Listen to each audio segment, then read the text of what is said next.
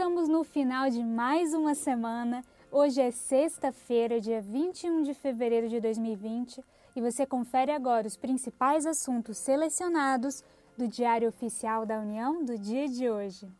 E como destaque dessa sexta-feira, o Ministério da Defesa estabeleceu procedimento para revisão de atos normativos.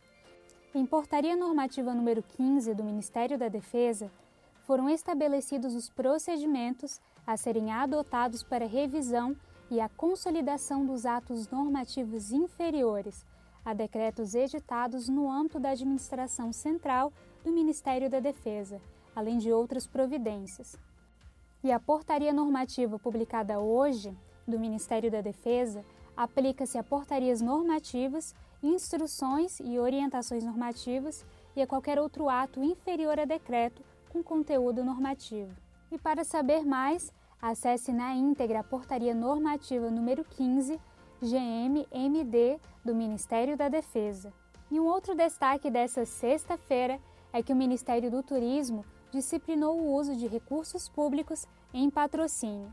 E o patrocínio pode ser entendido como uma ação de comunicação que busca agregar valor à marca, consolidar posicionamento, gerar identificação e reconhecimento estreitar relacionamento com públicos de interesse, além de ampliar a venda de produtos e serviços, divulgar programas e políticas de atuação por meio da aquisição do direito de associação da imagem do órgão ou da entidade do Poder Executivo Federal, enquanto patrocinador de projetos de iniciativas de terceiros. E para saber mais, acesse a instrução normativa número 1 do Ministério do Turismo. E hoje tivemos também, no Diário Oficial da União, um programa em fase piloto que avaliará trabalho de servidores com dispensa de controle de frequência.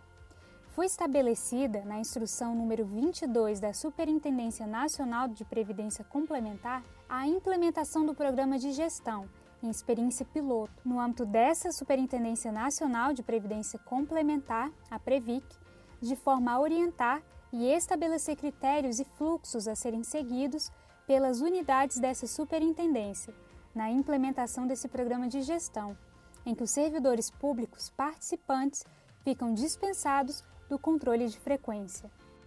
Dessa forma, o programa de gestão experiência piloto pode ser definido enquanto uma fase experimental do programa de gestão, baseada em planos de trabalho que disciplina o serviço de atividades determinadas, em situações especiais nas quais os resultados possam ser efetivamente mensuráveis e cuja execução possa ser realizada por servidores públicos com dispensa de controle de frequência.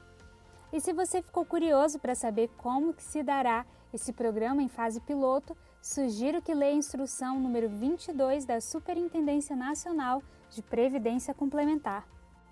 E como último destaque dessa sexta-feira, o programa Tempo de Aprender foi instituído pelo Ministério da Educação com a finalidade de melhorar a qualidade da alfabetização em todas as escolas públicas do Brasil. E o programa terá quatro eixos: o eixo Formação Continuada de Profissionais de Alfabetização, eixo Apoio Pedagógico para a Alfabetização, o eixo Aprimoramento das Avaliações da Alfabetização e o eixo Valorização dos Profissionais da Alfabetização por meio da instituição de premiação para professores alfabetizadores. E se você ficou curioso, leia a portaria número 280 que foi publicada hoje no Ministério da Educação. E este foi o último resumo DOU desta sexta-feira, um serviço oferecido pelo Instituto Protege, em parceria com a editora Fórum.